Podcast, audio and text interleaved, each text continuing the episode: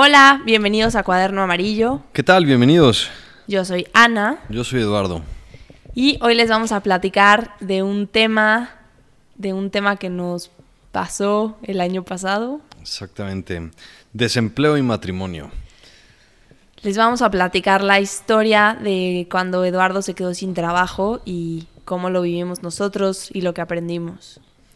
Sí, la verdad es que son momentos y circunstancias que, que- que pasan. Eh, a nosotros nos pasó tener esta experiencia el año pasado. Creo que a mucha gente también le tocó tenerlo el año pasado. A mí un poco antes de la pandemia, de hecho, pero pues por la pandemia creo que es una situación actual que, que ha estado pasando en las familias, eh, en nuestras familias. Sí, entonces, a ver, el contexto es que Eduardo hizo una maestría que duró dos años, nos casamos nosotros a la mitad de su maestría y cuando llevábamos, ah, pues justo un año de casados, ¿no? Sí. Justo cuando cumplimos un año, Eduardo terminó y entonces, bueno, un- unos meses antes y así ya empezó como la búsqueda de trabajo, ¿no? Sí, consiguió un trabajo, la verdad, en una, en una industria muy movida, era un startup.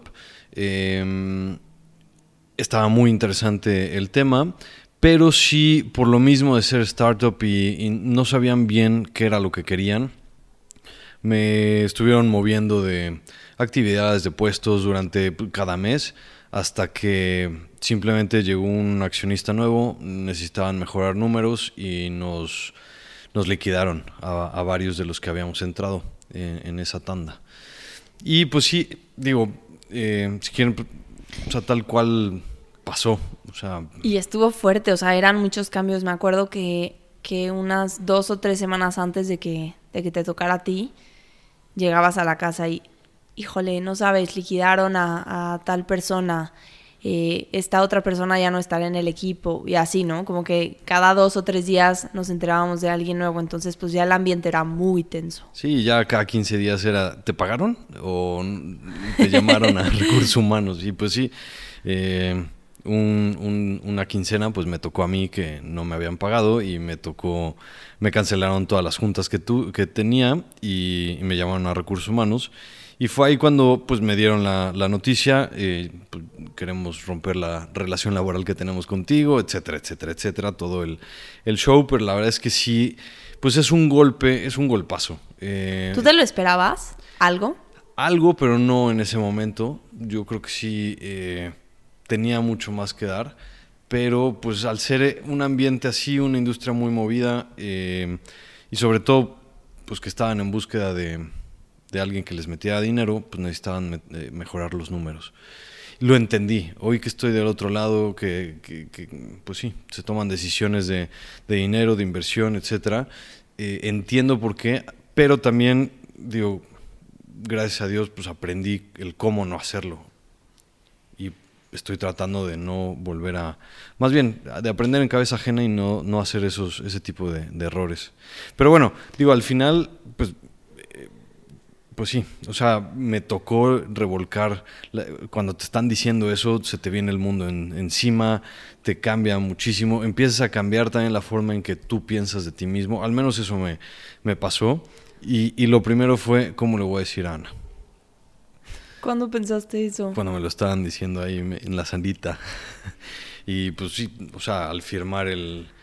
Te hacen, que eso es una mala práctica, pero te hacen firmar el, la renuncia, pues. Eh, y, y, pues sí, salgo a, a la calle y digo, pues le escribí a Ana, tengo que... A ver si nos podemos ver en la casa, tengo algo que contarte. Yo me acuerdo perfecto ese día, era un viernes y yo estaba en una, en una reunión muy importante con uno de con uno de los clientes, con los, bueno, yo antes trabajaba ya sea consultoría estratégica y era un- una empresa súper grande, era un proyecto muy importante, estábamos en una reunión presentando el proyecto final, ¿no? Y a media reunión yo recibo ese mensaje y pues obviamente pensé mil cosas. O sea, dije, ¿qué hago? Me salgo, le marco todo, le empecé a escribir a Eduardo mensajes y no me contestaba nada, nada, nada. Entonces yo tratando como de mantener la calma, pero ya no estaba ni en la reunión ni nada. O sea, yo me empecé como a, angustiar de muchas cosas. Sí, y fue ahí, digo, ya me estaba caminando de la casa, entonces me fui caminando pues despacio, como que en shock todavía. Llego a la casa y pues espero a Ana a que llegue, no sé, se ha de haber tardado unas dos, tres horas. Este, y ya llegué a la casa y pues me derrumbé, o sea, tal cual dije, me acaban de despedir. Y sí, se te cae el mundo porque tú ya tienes planes, una estabilidad, un este, pues eso, como que una cierta rutina, pues, y y te cambia todo en un abrir y cerrar de ojos y, el mundo te vuelca. Y digo, no es, esto no es solo en, este tema, creo que este tema es una de las cosas más eh, manejables. Hay, hay, muchas otras cosas que fue lo que luego pensé. Está el un tema de salud, un tema de... Hay muchas otras cosas que también te cambian la vida, ¿no? Este fue, digo, este es uno de ellos, pero creo que es uno de los, de los manejables, ¿no? Aún así tú no te pones a reflexionar en, eso, eh, en esos momentos pues, estás metido en tu, en tu problema, ¿no? Y pues sí. pues sí.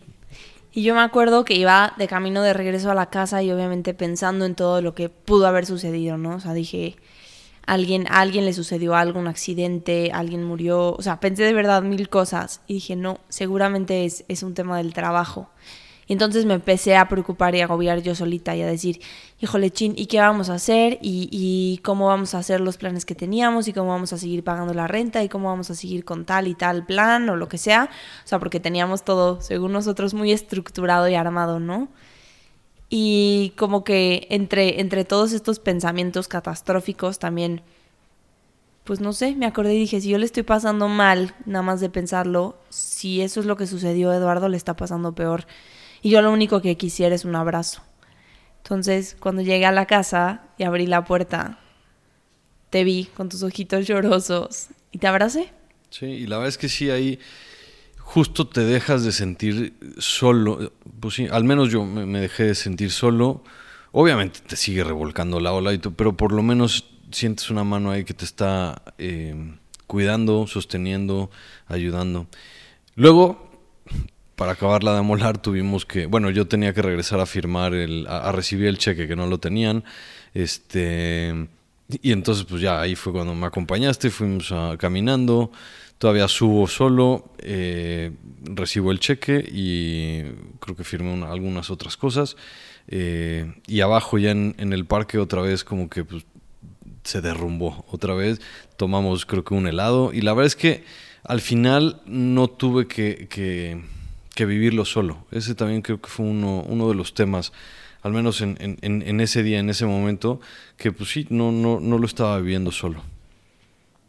Sí. Y a ver, es difícil, ¿no? O sea, creo que creo que a mí me costó trabajo mantenerme en el, en el pensamiento de ahora me toca hacer apoyo. Aunque, aunque yo también esté preocupada y aunque yo tampoco sepa qué vaya a pasar, hoy me toca hacer apoyo, ¿no? Entonces, claro que pues te llega un shock con lo que no contabas, o sea, y, y pues sí, te pega. Creo que ahí también algo que nos ayudó mucho fue que justo ese día habíamos quedado de cenar con una amiga. Ah, sí. Que, que queríamos platicar con ella, que siempre da unos súper buenos consejos. Y digo, fue una coincidencia, ¿no? Pero creo que también ayudó el, el poder abrirlo con otra persona. Sí, desahogarse, como que contar a alguien más, no, no encerrarse porque era fin de semana, entonces como que nos ayudó eso también salir em, y, ayudó justo el, platicarlo con alguien. Y luego, pues sí, claro, empezó em, pues todo un camino de, pues ahora ya no fue, más bien ese día fue el despido, ¿no? Y el golpe y la ola y todo. Esa ola me revolcó quizá una semana más, dos semanas más, pero luego me llegó el golpe de, pues estoy desempleado, ¿no? Eh, llevo mucho tiempo haciendo cosas, estudiando, trabajando, teniendo dos chambas por lo menos, este, etcétera, y de repente nada, nada. Y yo, o sea, a, mí mismo también como que quería impulsarme a, pues aprovecha, hoy tienes el tiempo, ok, no tienes el dinero, pero tienes el tiempo para hacer otras cosas y no podía. Y me costaba mucho, pues, despertarme temprano, por lo menos levantarme cuando Ana se iba a la chama, que no era tan temprano tampoco, pues, este, me costaba, no sé, salir, caminar. Creo que en dos semanas, a lo mejor una semana no salí, no, no fui a nada, no caminé, estaba ahí. Em, jugando FIFA, perdiendo el tiempo. Hoy, o sea, me culpaba de estar perdiendo el tiempo, ¿no? Sabía que tenía que estar aprovechándolo, pero, pero también creo que fue un momento también que necesitaba de eh, ponerle el, freno un poquito a, la vida que, que, estábamos, o que yo al, menos estaba llevando, muy, muy rápida, muy de muchas cosas de hacer, de, comerse al mundo y de repente, tranquilo, a ver, tranquilo. Y creo que de mi lado de la historia también fue complicado, diferente, definitivo, pero, pero complicado porque mi vida seguía aparentemente normal, ¿no? O sea, tenía, tenía que seguir con mi trabajo, este, cumplir con los proyectos, eh, seguía viendo a todos mis amigos de la oficina, tal, y no sé, y como que creo que también fue muy complicado para mí el que, pues todo el mundo, obviamente yo les, yo les platicaba de Eduardo y, y les platicaba de la maestría, que terminó el trabajo y tal, y ahora como que enfrentar el chin, o sea, no están siendo las cosas como nos hubieran querido, ¿no? También, o sea, también ante, ante los demás es, no sé, a mí de repente esas cosas me cuestan mucho trabajo. Entonces era, era también un poco enfrentar eso, ¿no? Y no poder tampoco decir, a ver, pausa, ¿qué está pasando? ¿Cómo lo vamos a resolver? O sea, como que yo seguía en esa montaña rusa. También, digo, un tema que a mí me pasaba era, acabábamos de casarnos, digo, un año, pues el, el, episodio pasado eh, hablábamos de la familia política y yo seguía pensando, ¿qué va a decir mi, mi, suegra, mi suegro de, de, mí? Que no va a poder pues, proveer a su hija y pues ahorita no estoy trabajando, no estoy recibiendo dinero. Digo, tenía un colchoncito, ¿no? Pero, pero como que ese, o sea, te, te, te inundan pensamientos de, de que te echan para abajo. O sea, eres un fracaso, ¿cómo es posible que no aguantaste en esta chamba? No diste tu mejor esfuerzo, no diste el valor que podías haber dado, ¿qué hiciste mal? Eres un tarado, etcétera, etcétera. O sea, como que solito, solito te vas enredando, ¿no? Bueno, al menos a mí me pasó eso y pues me fui para abajo, me fui para abajo, me fui para abajo. Sí, y creo que el, el primer mes que estuviste desempleado, a mí hubo algo que me costó muchísimo trabajo y es que la verdad, Eduardo, tiendes como a cerrarte y no hablas y no hablas de tus sentimientos y no dices qué pasa y no nada. Entonces, para mí era súper frustrante que, ¿y cómo estás? Bien. ¿Y qué hiciste? Nada. ¿Y qué no sé? Ah, qué padre. Sí, no, ¿qué quieres cenar? No sé.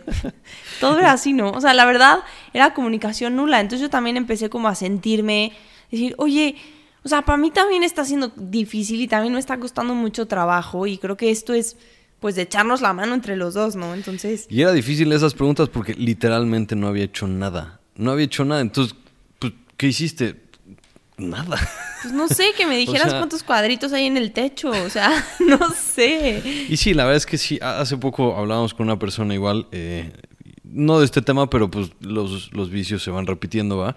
Y, nos decía, pues es que sí, tu, a, mí, pues, mi falta de comunicación es mi forma de... Eh, tu mecanismo de defensa. eso, mecanismo de defensa, se me fue la palabra. O sea, al final era mi mecanismo de defensa el no hablar, el, tratar de no expresar eh, las cosas. Y yo sé, hoy me doy cuenta que lo hice más difícil, pues para ti, ¿no? Que tú pudiste haber reaccionado de muchas otras formas y, pues, digo, aprovechando este, este foro, agradezco que hayas reaccionado así, que me hayas dado ese, ese apoyo en esos momentos, que la verdad sí, sí han sido de los momentos, quizá no, no el más eh, difícil, pero sí de los más difíciles que, que me han tocado vivir. Y al final, que nos han tocado vivir. Es que el tema es que duró mucho tiempo. O sea, fue un momento difícil muy largo. Digo, muy largo que duró cuatro o cinco meses. Ah, no, sí. estuvo largo. Sí, sí, sí. Sí, sí estuvo largo. Pero ese primer mes yo me acuerdo con horror, la verdad. Y aparte, pues obviamente yo llegaba a la casa y estaba pues todo el tiradero, me encontraba las luces apagadas, obviamente ya sabes que habías hecho algo de comer y entonces la, la estufa ahí con las ollas y... Ay, qué horror. Pues sí, sí, y tú con una sudadera así con el gorrito en la cabeza de, ¿qué hiciste? Nada, y ni me volteabas a ver. Todo apachurrado. Sí, la verdad que sí, eso me costaba mucho trabajo y, y no porque no estuvieras haciendo nada, sino porque como que me sentía fuera.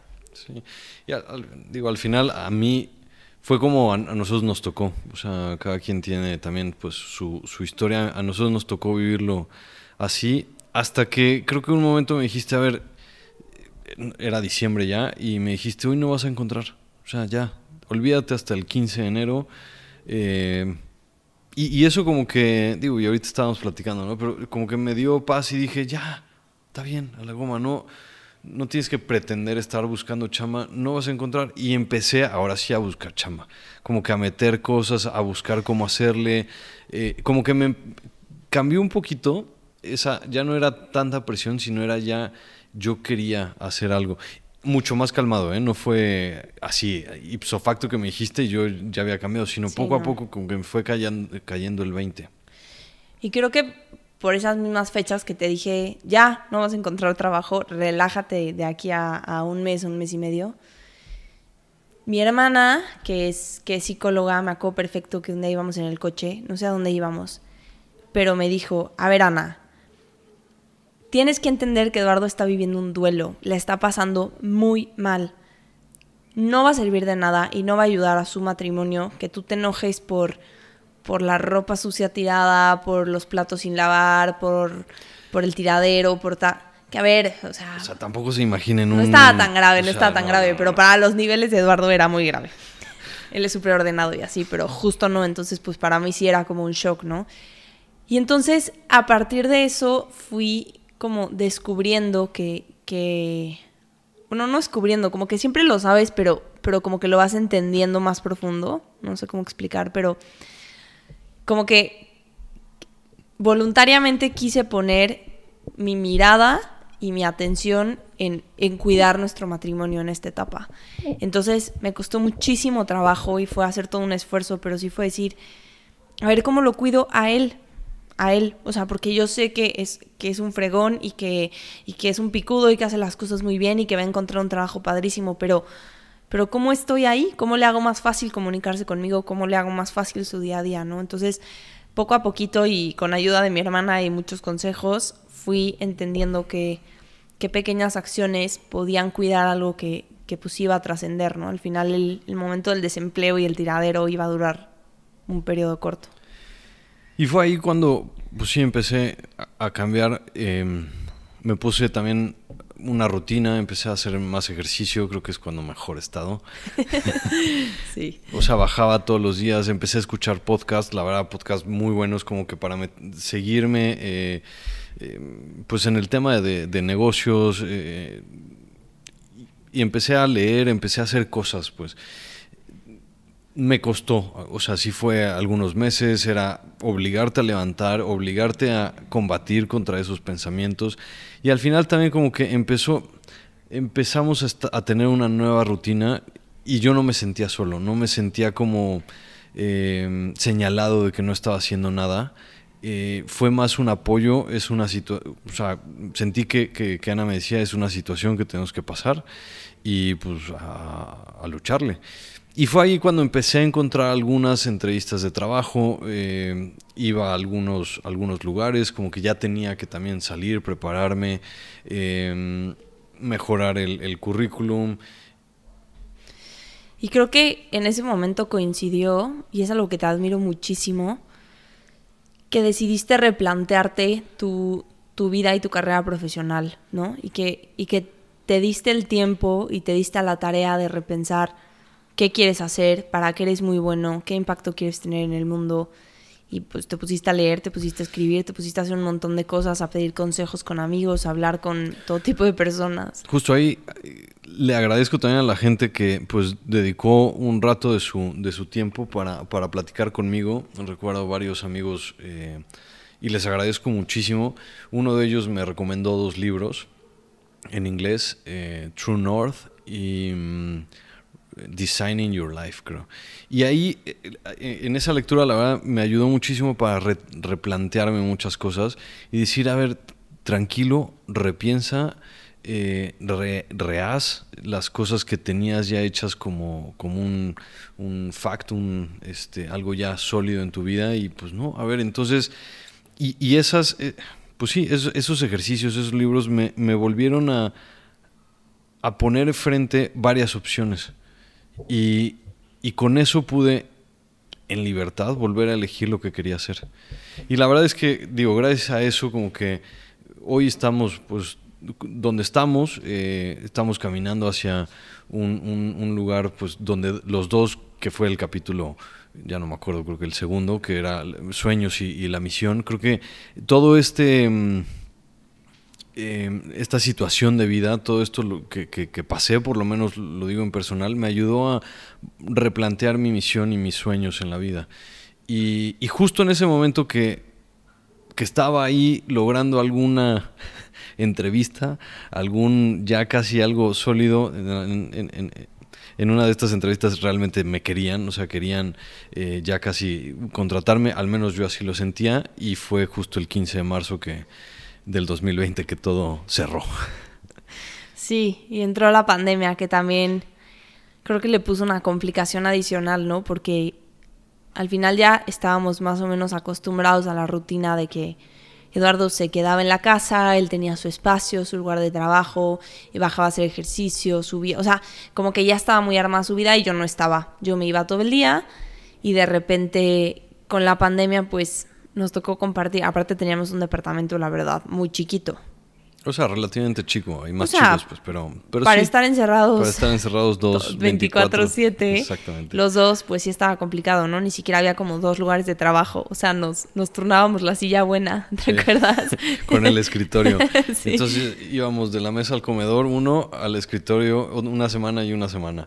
Y me acuerdo un día, de hecho, tuvimos que reorganizar el departamento porque teníamos la sala junto a las ventanas y decidimos cambiarlo. Bueno, no decidimos. Decidí yo, la verdad, yo estaba hasta el gorro. un día, llegué al departamento. la ventana. y todo cambiado y dije, bueno, ya, ya está. Y, ahí empezamos a, a, rehacer, pues también un poco nuestra vida. Teníamos ya, volvíamos a tener una rutina. Y yo ahí, no, no, ¿cómo decirlo? No frustrado, pero sí ya sabiendo que esto iba para largo y que nadie estaba contratando en esos momentos. La palabra no es resignar, pero sí como que dije, así va a estar. Te mentalizaste. Me mentalicé, exactamente. Y dije, ahora sí, ¿qué vamos a hacer? Y la verdad es que agradezco muchísimo también ese tiempo porque logré escribir el draft de un libro ahí en sobre política mexicana que, tengo ahí todavía. Por publicar. lo estoy puliendo todavía, está casi ya listo, pero... Oye, ese era uno de tus sueños sí, publicar muy grandes. No, escribir un libro, la parte difícil y ahora publicarlo. Sí, y, ahí va, la verdad es que sí fue una gran eh, experiencia el, estar escribiendo y, y, fueron fácil unas cuatro semanas seguiditas de poner todo lo que había estado pues, pensando, escuchando en podcasts, eh, reflexiones. De hecho, eh, lo que hice fue la tesis de, que, había escrito para la maestría de periodismo, eh, pues hacerla libro. Y, y, eso fue una de las cosas que, de los frutos que, que, saco de esos, de esos momentos. Y el otro fue que me invitaron, o me llegó por ahí un, un concurso a escribir un guion eh, sí, es cierto. De hecho, se llamaba Mi historia chilanga de este Luis Gerardo Méndez y Cinépolis. Y, y dije, pa, ¿por qué no? Y entonces empecé. No, en mi vida había escrito, no sabía, no, nunca tuve clases de cómo escribir un guion, entonces ni siquiera el formato sabía. Eh, y me empecé como a, ver videos y a, informar sobre, sobre eso. Y también aquí agradezco mucho a una prima que, pues, y un amigo de, de ella que, que me ayudaron, les pasé mi guion y me dijeron, no, no, no, está súper mal escrito. A ver, y hicimos una masterclass ahí que me explicaron durante dos horas cómo poner bien las, las cosas. Y pues, yo digo, de repente me, me llega la noticia que ganó, eh, que, bueno, más bien que fue uno de los finalistas eh, dentro de mil, 1800 participantes. Y digo, yo digo que fui el cuarto lugar porque mi nombre apareció hasta arriba dentro de los finalistas, pero bueno, X, eso, la verdad es que quedar en un, lugar así cuando era también uno de mis sueños escribir pues una, una película, esto no es una película, es un corto, pero bueno, ya por lo menos es, es algo. Un avance. Un avance. Sí, la verdad que sí. Y yo creo que yo me llevo un aprendizaje mucho más profundo, bueno, varios, ¿no? Pero el primero es... El mío no fue profundo, entonces. Ay, claro que sí. bueno, profundo a nivel pareja, matrimonio. Tú síguele. Ay. Creo que el primero es que lo que le pasa a uno nos pasa a los dos. O sea, no podemos pensar que que el despido de Eduardo solo le afectó a Eduardo, porque obviamente a mí me duele verlo triste, me duele ver un tropiezo en su camino profesional, me duelen muchísimas cosas también y, me afecta de manera diferente, cada uno lo vive desde, desde donde está parado y desde su personalidad también, pero nos afecta juntos y la mejor manera de vivirlo es juntos también. Entonces, aunque cueste trabajo, hay que, hay que buscar en todos los problemas que tengamos, Eduardo, poner la mirada en nosotros y en nuestro matrimonio y en lo que queremos construir y no en el problema del momento. Creo que los dos muy en el fondo sabíamos que iba a ser un trago amargo, que iba a estar difícil, no sabíamos qué decisiones íbamos a tener que tomar, pero sí sabíamos que era juntos y que lo único que no íbamos a dejar era que, que estuviera entre nosotros el problema, ¿no? Y es que al final sí es algo que le pasa a uno y que uno lo vive y, si es eh, quizá en la parte pues, de personal, pues, pero no nunca puedes dejar fuera a la, la pareja. O sea, al final le toca también a la, a la otra persona vivirlo, sea lo que sea, sea la circunstancia o la situación que sea. Sí, y creo que algo que, que podríamos hacer más, que creo que nos falló mucho a los dos en, ese momento, es que como que no no nos dimos el tiempo ni de expresar lo que sentíamos, ni de escuchar al otro en su momento de dolor, ¿no? O sea, creo que si, si como que tomáramos turnos de repente para hacer eso, hay días que uno está mejor que el otro. Y, y, si nos vamos apoyando ahí poco a poco y a veces que te toque ser el optimista y a veces que te toque pues sacar todo lo que traes adentro y decir todos los miedos que traes, ¿no? Entonces, digo, eso es algo que en el siguiente tropiezo, porque seguramente vamos a tener otros, nadie nos salvamos, me gustaría que, que fuera mucho más así, mucho más en equipo. Sí, y, creo que, digo, estábamos empezando, todavía estamos empezando, o sea, no, no llevamos mucho tiempo casados y creo que podemos eh, todavía mejorar mucho, pero creo que em, al final así es, vas, según las experiencias que te van tocando, vas aprendiendo también en la marcha, sobre la marcha. Y muchas veces nos va a tocar o nos va a seguir tocando aprender en, con tragos amargos. Y otras veces, a lo mejor eh, como a, lo mejor a ustedes les está pasando ahorita, pues es aprender en cabeza ajena y escuchar este tipo de, contenidos y, escuchar las experiencias de alguien más y decir, ah, mira, si me llega a pasar eso, pues eh, puedo hacerlo o puedo evitar todos estos eh, tropiezos. Y así es, o sea, a veces es por un lado que se aprende, a veces es por, por el otro, pero, pero al final... Como que, y a nivel personal, ¿qué, aprendiste que se transformó en ti? en digo, a mí me gusta, eh, me gusta escribir. De hecho, era una de las, de las cosas que como que tenía, había tenido pendiente durante los últimos años. Y con base en esta experiencia, pues me, puse a escribir más. Y escribí un artículo, Los cuatro, los cuatro pasos ante un despido. Eh, y ahí pues, medio pongo lo, lo, que había puesto. Y hasta el final, la verdad es que, y, por eso llego hasta a eso hasta ahorita, hasta el final pongo el aprendizaje creo que más grande que tuve, personal, que es, soy lo que soy, no lo que hago ni lo que tengo. Eh, al final sí, las acciones ayudan a construir el ser, pero el ser no depende de lo, del, del hacer. Es lo que yo pienso y es lo que, es lo que veo. Y creo que de cierta manera los dos reafirmamos que, que nos queremos por eso, ¿no? Por lo que somos y no por lo que hacemos o por lo que le damos al otro en ese momento y no solo económicamente, ¿no? No es el no es el ay, tengo un esposo súper cool que trabaja en una empresa súper cool y no, o sea, realmente no. Mi esposo es Eduardo y lo quiero porque es Eduardo. Qué padre todo lo que haga o todo todos sus logros o que haya escrito un libro, pero no lo quiero porque escribió un libro, lo quiero porque es Eduardo. Sí. Y la verdad es que sí, sí, al final sí, yo llegué a esta conclusión porque y, cuando llegué a esta conclusión más bien es cuando como que empecé a, pararme otra vez y a decir, aunque me hayan despedido, yo soy lo que soy. Y yo mm. soy esto, yo soy fregón, soy, puedo hacer esto, tengo este valor, puedo tomar este tipo de decisiones. Y al final vas construyendo sobre el ser con ese tipo de pensamientos. Y también, claro que sí, ayuda muchísimo que la persona con la que estás viviendo, con, que, con la que estás compartiendo la vida, también piense eso de ti y te soporte, no es que te eche para abajo, ¿no? Sí. Entonces, bueno, si, si están pasando por algo así, nos pueden escribir, nos pueden contactar, sabemos un poco lo que se siente. Y pues gracias, gracias por escucharnos una vez más en nuestro cuaderno amarillo. En la descripción del episodio les dejamos nuestra página de internet y nuestras redes sociales para que nos busquen. Pónganos lo que, lo que quieran, comentarios, eh, desahóguense también con nosotros. Aquí estamos también. Justo es un espacio para, para apoyar y para aprender juntos. Y para compartir. Bueno, nos vemos la próxima vez. Muchas gracias.